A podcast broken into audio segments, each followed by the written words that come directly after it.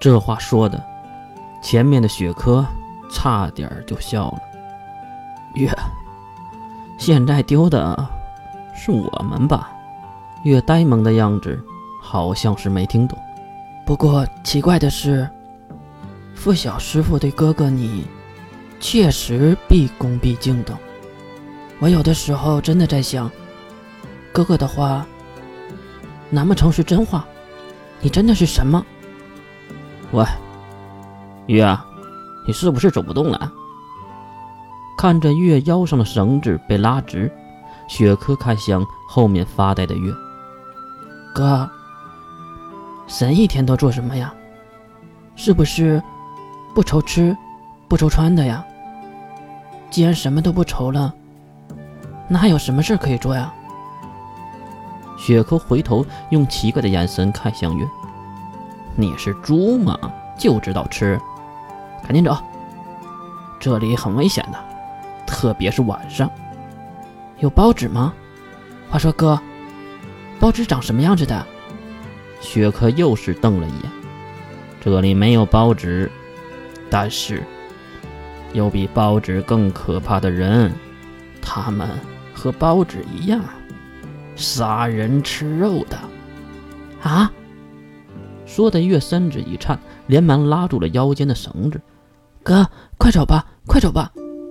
月和雪珂就这样开始了脚下的路程。这一路，两人走得大汗淋漓。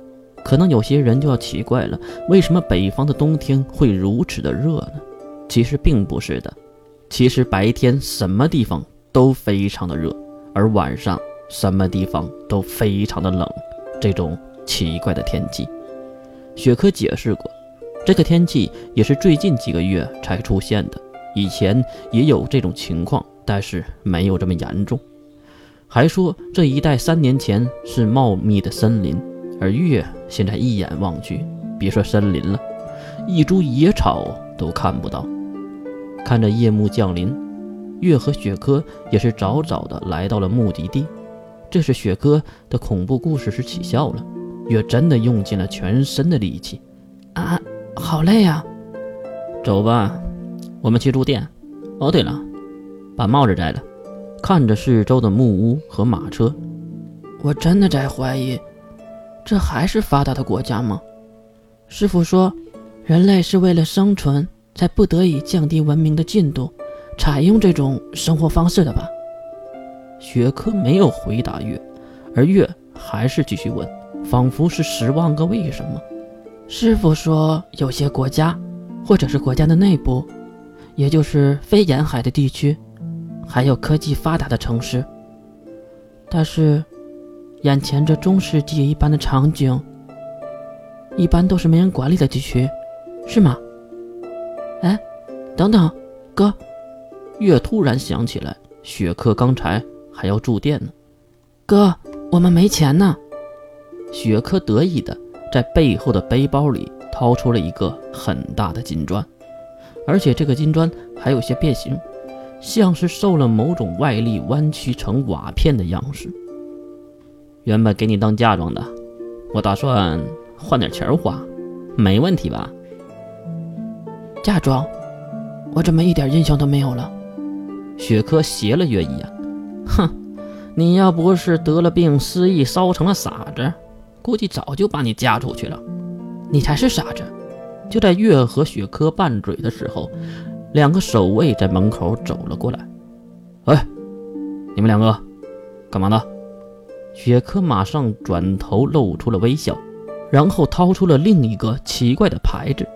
哈哈，我们是工会办事的，有一点小任务来到这个城市，交出了 ID 信息和牌子。两个守卫也是对比了一下。嗯，好吧，进去吧。后面的是你老婆？哦哦，不是，她是我妹妹。其中一个守卫马上走了过来，伸手摸了摸月的脸，哼，长得还不错呢。守卫大哥，那个改天把我妹妹洗干净了，再调戏取乐也不晚呢。哈哈哈哈哈。算了，都是工会的人，我不会为难你的。去吧。雪珂一脸奉承的笑意，拉起月腰间的绳子，快速的走进了镇子。没吓到吧？雪珂掏出了水袋，润湿了手帕，给月擦拭着刚才被守卫摸过的脸颊。呃，差点吓尿了。雪珂愣住了，然后大笑起来。哈哈哈哈哈！有什么好笑的？没，没什么。好不容易止住笑声，拉着绳子，两人走向了眼前的灯火通明的两层建筑。进去前，雪珂把月的帽兜戴上。随着门铃的声音，月和雪珂走进了建筑。里面有不少的人正在大声的喧哗着。这里并不是酒吧，也不是饭店，更不算是住店的地方。但是月没能看出这里能干嘛。老板，给我一把手枪。边说。雪珂将一小袋子的金币放在了台面上，见说了老板打开袋子，摇了摇头：“太少了，一把左轮十二颗子弹，不行就算了。”“行。”干净利落的回答。老板也是笑着说：“爽快。”拿着手枪，雪珂拉着绳子，带着月离开了这里。出来月才知道，这里竟然是卖武器的地方吗？那钱是守卫的吧？雪珂没有回答月，因为已经没有回答的必要了。月现在才知道，为什么在进村前要打开自己的帽兜，原来是利用自己的美貌吸引住守卫的注意，然后雪珂去偷他们的钱。